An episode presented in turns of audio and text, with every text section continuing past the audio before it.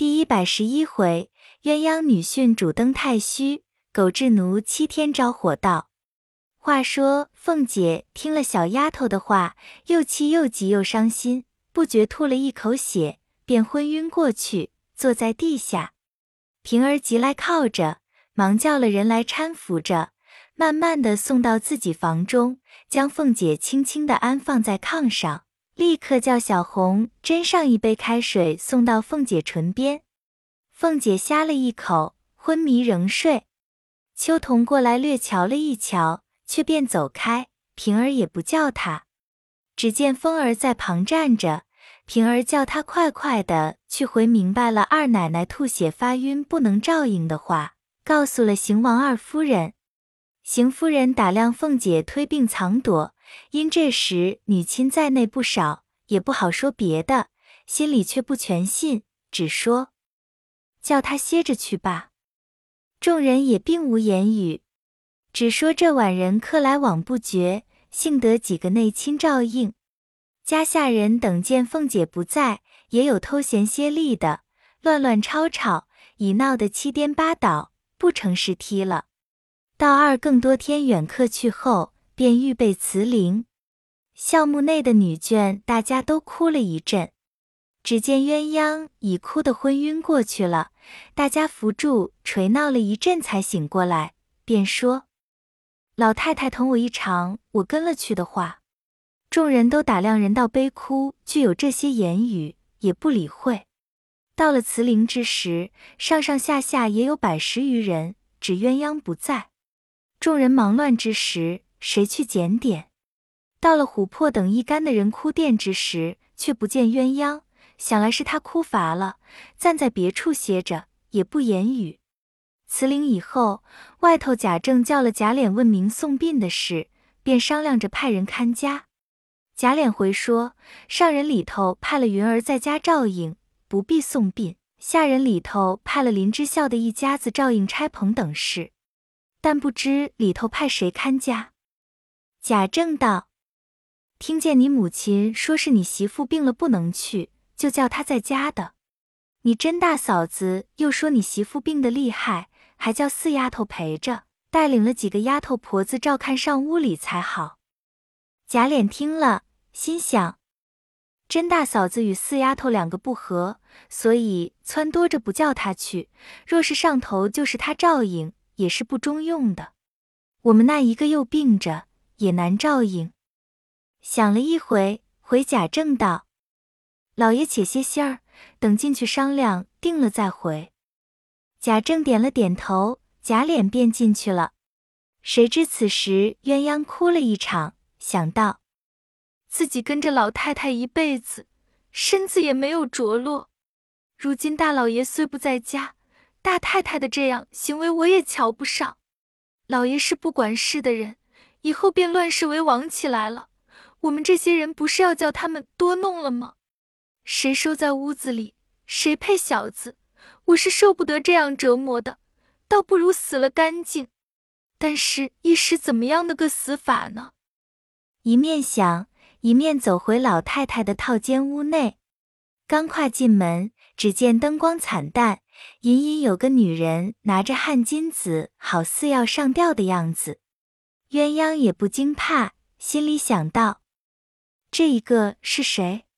和我的心事一样，倒比我走在头里了。便问道：“你是谁？咱们两个人是一样的心，要死一块儿死。”那个人也不答言。鸳鸯走到跟前一看，并不是这屋子的丫头。仔细一看，觉得冷气侵人时就不见了。鸳鸯呆了一呆。退出在炕沿上坐下，细细一想到：“哦，是了，这是东府里的小荣大奶奶呀。她早死了的了，怎么到这里来？必是来叫我来了。她怎么又上吊呢？”想了一想道：“是了，必是教给我死的法。”鸳鸯这么一想，邪亲入骨，便站起来，一面哭，一面开了妆匣。取出那年绞的一绺头发，揣在怀里，就在身上解下一条汗巾，按着秦氏方才比的地方拴上。自己又哭了一回，听见外头人客散去，恐有人进来，急忙关上屋门，然后端了一个脚凳自己站上，把汗巾拴上扣儿套在咽喉，便把脚凳蹬开。可怜咽喉气绝，香魂出窍，正无投奔，只见秦氏隐隐在前，鸳鸯的魂魄急忙赶上，说道：“荣大奶奶，你等等我。”那个人道：“我并不是什么荣大奶奶，乃景焕之妹可卿是也。”鸳鸯道：“你明明是荣大奶奶，怎么说不是呢？”那人道：“这也有个缘故。”待我告诉你，你自然明白了。我在景焕宫中原是个钟情的首座，管的是风情月债，降临尘世，自当为第一情人。引这些痴情怨女早早归入情丝，所以该当悬梁自尽的。因我看破凡情，超出情海，归入情天，所以太虚幻境痴情一丝，竟自无人掌管。今景焕仙子已经将你捕入。替我掌管此司，所以命我来引你前去的。鸳鸯的魂道：“我是个最无情的，怎么算我是个有情的人呢？”那人道：“你还不知道呢。世人都把那淫欲之事当作情字，所以做出伤风败化的事来，还自谓风月多情，无关紧要。不知情之一字，喜怒哀乐未发之时，便是个性。”喜怒哀乐已发，便是情了。至于你我这个情，正是未发之情，就如那花的含苞一样，欲待发泄出来，这情就不为真情了。鸳鸯的魂听了，点头会意，便跟了秦氏可卿而去。这里琥珀辞了灵，听行王二夫人分派看家的人，想着去问鸳鸯明日怎样坐车的，在贾母的外间屋里找了一遍不见。便找到套间里头，刚到门口，见门掩着，从门缝里往里看时，只见灯光半明不灭的，影影绰绰，心里害怕，又不听见屋里有什么动静，便走回来说道：“这蹄子跑到那里去了？”劈头见了珍珠，说：“你见鸳鸯姐姐来着没有？”珍珠道：“我也找她。”太太们等她说话呢，必在套间里睡着了吧？琥珀道：“我瞧了，屋里没有，那灯也没人家蜡花，漆黑怪怕的，我没进去。如今咱们一块儿进去瞧，看有没有。”琥珀等进去正加蜡花，珍珠说：“谁把脚蹬撂在这里？几乎绊我一跤。”说着往上一瞧，唬得哎呦一声。身子往后一仰，咕咚的栽在琥珀身上。琥珀也看见了，便大嚷起来，只是两只脚挪不动。外头的人也都听见了，跑进来一瞧，大家嚷着报与邢王二夫人知道。王夫人、宝钗等听了，都哭着去瞧。邢夫人道：“我不料鸳鸯倒有这样志气，快叫人去告诉老爷。”只有宝玉听见此信，便唬得双眼直竖。袭人等慌忙扶着，说道：“你要哭就哭，别憋着气。”宝玉死命的才哭出来了，心想：鸳鸯这样一个人，偏又这样死法。又想，实在天地间的灵气独钟在这些女子身上了。她算得了死所，我们究竟是一件浊物。还是老太太的儿孙，谁能赶得上她？傅又喜欢起来。那时，宝钗听见宝玉大哭，也出来了，急到跟前，见他又笑。袭人等忙说：“不好了，又要疯了。”宝钗道：“不妨事，他有他的意思。”宝玉听了，更喜欢宝钗的话，倒是他还知道我的心，别人那里知道。正在胡思乱想，贾政等进来，着实的嗟叹着，说道：“好孩子，不枉老太太疼他一场。”即命贾琏出去吩咐人连夜买棺圣殓，明日便跟着老太太的殡送出，也停在老太太棺后，全了他的心志。贾琏答应出去。这里命人将鸳鸯放下，停放里间屋内。平儿也知道了，过来同袭人莺儿等一干人都哭得哀哀欲绝。内中紫娟也想起自己终身一无着落，恨不跟了林姑娘去，又全了主仆的恩义，又得了死所。如今空悬在宝玉屋内，虽说宝玉仍是柔情蜜意，究竟算不得什么。于是更哭得哀切。王夫人急传了鸳鸯的嫂子进来，叫她看着入殓。主与邢夫人商量了。在老太太向内赏了他嫂子一百两银子，还说等闲了将鸳鸯所有的东西俱赏他们。他嫂子磕了头出去，反喜欢说：“真真的，我们姑娘是个有志气的、有造化的，又得了好名声，又得了好发送。”旁边一个婆子说道。爸呀，嫂子，这会子你把一个活姑娘卖了一百银子，便这么喜欢了。那时候儿给了大老爷，你还不知得多少银钱呢，你该更得意了。一句话戳了他嫂子的心，便红了脸走开了。刚走到二门上，见林之孝带了人抬进棺材来了，他只得也跟进去帮着盛殓，假意哭嚎了几声。贾政因他为贾母而死，要了香来上了三柱，做了一个揖，说：“他是殉葬的人，不可做丫头论。你们小一辈都该行个礼。”宝玉听了，喜不自胜，走上来恭恭敬敬磕了几个头。贾琏想他素日的好处，也要上来行礼，被邢夫人说道：“有了一个爷们便罢了，不要折寿，他不得超生。”贾琏就不便过来了。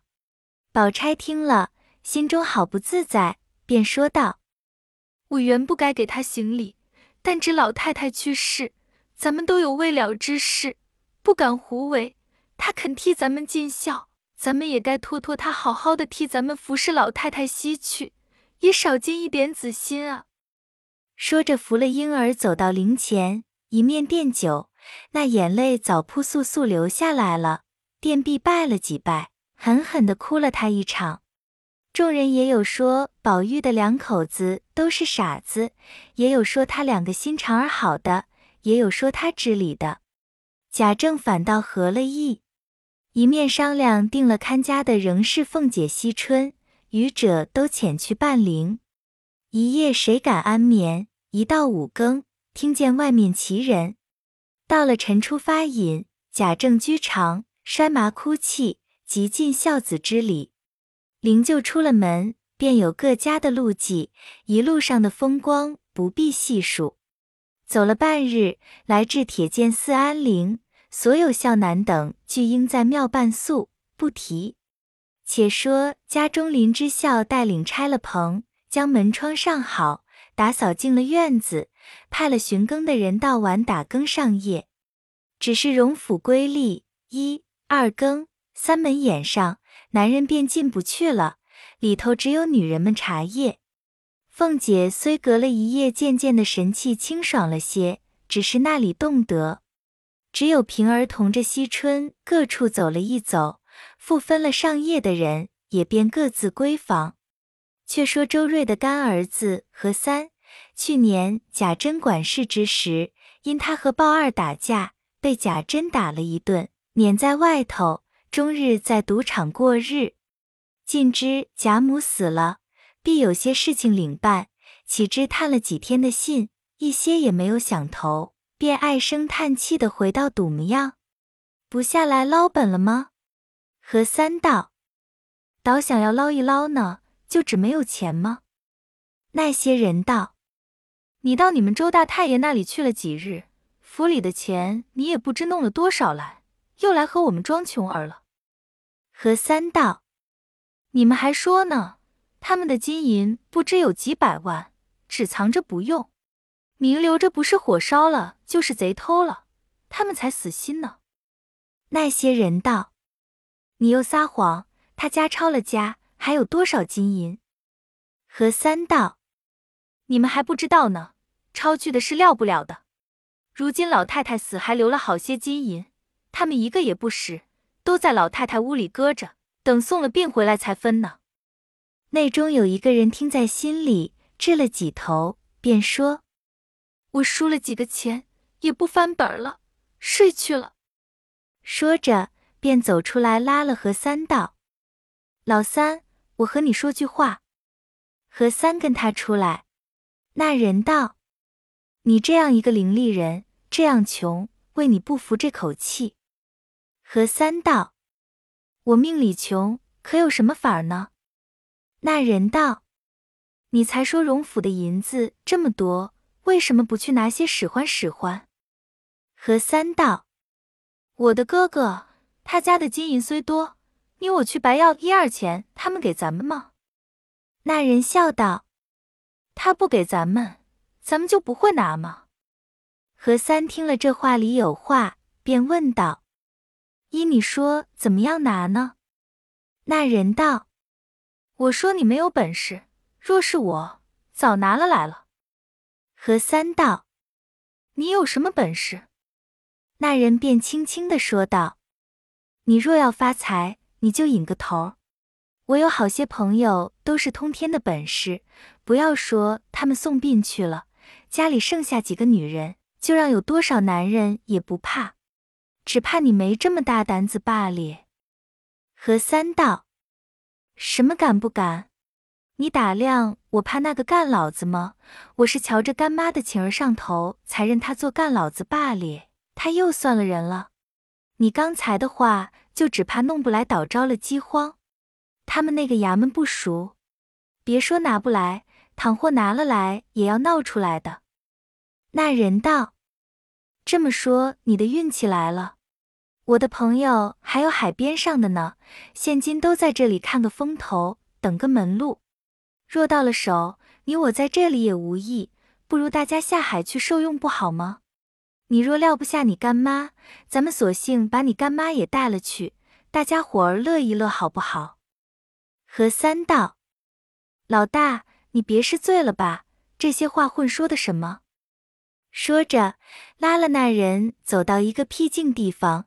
两个人商量了一回，个人分头而去，暂且不提。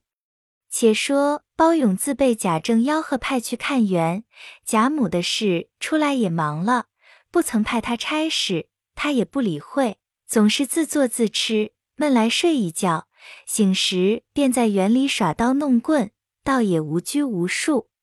那日贾母一早出殡，他虽知道，因没有派他差事。他任意闲游，只见一个女尼带了一个道婆来到园内腰门那里叩门。包勇走来说道：“女师傅那里去？”道婆道：“今日听的老太太的事完了，不见四姑娘送殡，想必是在家看家。想她寂寞，我们师傅来瞧她一瞧。”包勇道：“主子都不在家，园门是我看的，请你们回去罢。”要来呢，等主子们回来了再来。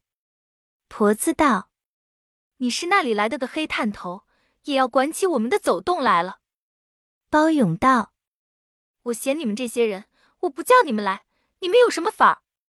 婆子生了气，嚷道：“这都是反了天的事了，连老太太在日还不能拦我们的来往走动呢。你是那里的这么个横强盗，这样没法没天的，我偏要打这里走。”说着，便把手在门环上狠狠地打了几下。妙玉已气得不言语，正要回身便走，不料里头看二门的婆子听见有人拌嘴似的，开门一看，见是妙玉，已经回身走去，明知必是包勇得罪了，走了。近日婆子们都知道上头太太们四姑娘都亲近的很，恐他日后说出门上不放他进来。那时如何担得住？赶忙走来说：“不知师傅来，我们开门迟了。我们四姑娘在家里还正想师傅呢，快请回来。看园子的小子是个新来的，他不知咱们的事，回来太太打他一顿撵出去就完了。”妙玉虽是听见，总不理他。那经得看妖门的婆子赶上在寺央求，后来才说出怕自己担不是。几乎急得跪下。妙玉无奈，只得随了那婆子过来。包勇见这般光景，自然不好拦他，气得瞪眼叹气而回。这里妙玉带了道婆走到惜春那里，到了脑，叙了些闲话，说起在家看家，只好熬个几夜。但是二奶奶病着，一个人又闷又是害怕，能有一个人在这里，我就放心。如今里头一个男人也没有，见你继光将肯伴我一宵，咱们下棋说话，可使得吗？妙玉本自不肯。见惜春可怜，又提起下棋，一时高兴应了，打发道婆回去取了他的茶具衣褥，命使儿送了过来，大家坐谈一夜。惜春心性异常，便命彩萍去开上年捐的雨水，预备好茶。那妙玉自有茶具。那道婆去了不多一时，又来了个侍者，带了妙玉日用之物。惜春亲自烹茶。两人言语投机，说了半天。那时已是初更时候，彩屏放下棋瓶，两人对弈。惜春连输两盘，妙玉又让了四个子儿，惜春方赢了半子。这时已到四更，天空的阔，万籁无声。妙玉道：“我到五更须得打坐一回，我自有人服侍，你自去歇息。”惜春犹是不舍。见妙玉要自己养神，不便扭他，正要歇去，猛听得东边上屋内上夜的人一片声喊起，惜春那里的老婆子们也接着声嚷道：“了不得了，有了人了！”唬得惜春、彩萍等心胆俱裂，听见外头上夜的男人变声喊起来。妙玉道：“不好了，必是这里有了贼了。”正说着，这里不敢开门，便掩了灯光，在窗户眼内往外一瞧，只是几个男人站在院内，唬得不敢作声，回身摆着手，轻轻的爬下来说：“了不得，外头有几个大汉站着。”说犹未了，又听得房上响声不绝，便有外头上夜的人进来吆喝拿贼。一个人说道。上屋里的东西都丢了，并不见人。东边有人去了，咱们到西边去。惜春的老婆子听见有自己的人，便在外间屋里说道：“这里有好些人上了房了。”上夜的都道：“你瞧，这可不是吗？”大家一起嚷起来。只听房上飞下好些瓦来，众人都不敢上前。正在没法，只听辕门腰门一声大响，打进门来，见一个稍长大汉，手执木棍，众人唬得藏躲不及。听得那人喊说道：“不要跑了，他们一个，你们都跟我来。”这些家人听了这话，越发唬得骨软筋酥，连跑也跑不动了。只见这人站在当地，只管乱喊。家人中有一个眼尖些的看出来了。你道是谁？正是甄家见来的包勇。这些家人不觉胆壮起来，便颤巍巍的说道：“有一个走了，有的在房上呢。”包勇便向地下一扑，耸身上房追赶那贼。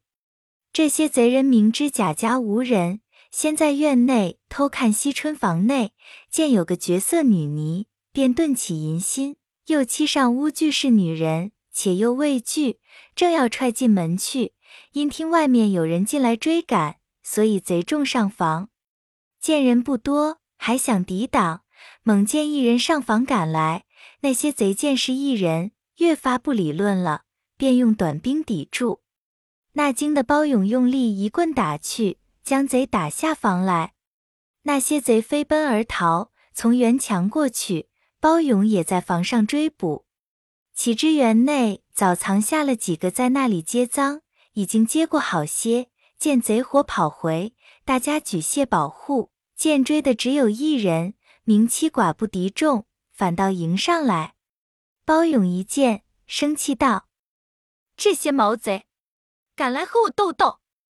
那伙贼便说：“我们有一个伙计被他们打倒了，不知死活，咱们索性抢了他出来。这里包勇闻声急打，那伙贼便抡起器械，四五个人围住包勇乱打起来。外头上夜的人也都仗着胆子，只顾赶了来。众贼见斗他不过，只得跑了。包勇还要赶时，被一个箱子一半，立定看时，心想东西未丢，众贼远逃，也不追赶，便叫众人将灯照着，地下只有几个空箱，叫人收拾。他便欲跑回上房，因路径不熟，走到凤姐那边，见里面灯烛辉煌，便问：“这里有贼没有？”里头的平儿战兢兢的说道。这里也没开门，只听上屋叫喊说有贼呢。你到那里去吧。包永正摸不着路头，遥见上夜的人过来，才跟着一起寻到上屋。见是门开户起，那些上夜的在那里啼哭。一时贾云、林之孝都进来了，见是失道，大家着急进内查点。老太太的房门大开，将灯一照，锁头拧折。进内一瞧，箱柜已开，便骂那些上夜女人道：“你们都是死人吗？贼人进来，你们不知道的吗？”那些上夜的人啼哭着说道：“我们几个人轮更上夜，是管二三更的，我们都没有住脚，前后走的。他们是四更五更，我们的下班，只听见他们喊起来，并不见一个人，赶着照看。”不知什么时候把东西早已丢了，求爷们问管四五更的。林之笑道：“你们个个要死，回来再说。咱们先到各处看去。”上夜的男人领着走到尤氏那边，门儿关紧，有几个接音说：“唬死我们了。”林之笑问道：“这里没有丢东西？”里头的人方开了门道。这里没丢东西。林之孝带着人走到惜春院内，只听得里面说道：“了不得了，唬死了姑娘了，醒醒儿吧！”林之孝便叫人开门，问是怎样了。里头婆子开门说：“贼在这里打仗，把姑娘都唬坏了，亏得妙师傅和彩萍才将姑娘救醒，东西是没失。”林之孝道。贼人怎么打仗？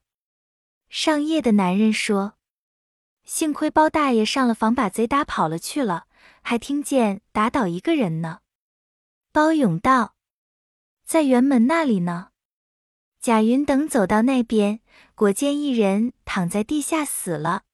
细细一瞧，好像周瑞的干儿子。众人见了诧异，派一个人看守着，又派两个人照看前后门。俱仍旧关锁着，林之孝便叫人开了门，报了营官，立刻到来查看。踏查贼迹是从后家到上屋的，到了西院房上，见那瓦破碎不堪，一直过了后园去了。众上夜的齐声说道：“这不是贼，是强盗。”营官着急道：“并非明火执仗，怎算是盗？”上夜的道。我们赶贼，他在房上置瓦，我们不能进前。幸亏我们家的姓包的上房打退，赶到园里，还有好几个贼，竟与姓包的打仗，打不过姓包的，才都跑了。营官道：“可又来，若是强盗，倒打不过你们的人吗？不用说了，你们快查清了东西，递了尸单，我们报就是了。”贾云等又到上屋，已见凤姐扶病过来。惜春也来，贾云请了凤姐的安，问了惜春的好。大家查看失物，因鸳鸯已死，琥珀等又送灵去了。那些东西都是老太太的，并没见数，只用封锁。如今打从那里查去。众人都说，箱柜东西不少，如今一空，偷的时候不小。那些上夜的人管什么的？况且打死的贼是周瑞的干儿子，必是他们通同一气的。凤姐听了，气得眼睛直瞪瞪的，便说：“把那些上夜的女人都拴起来，交给营里审问。”众人叫苦连天，跪地哀求，不知怎生发放，并失去的物有无着落。下回分解。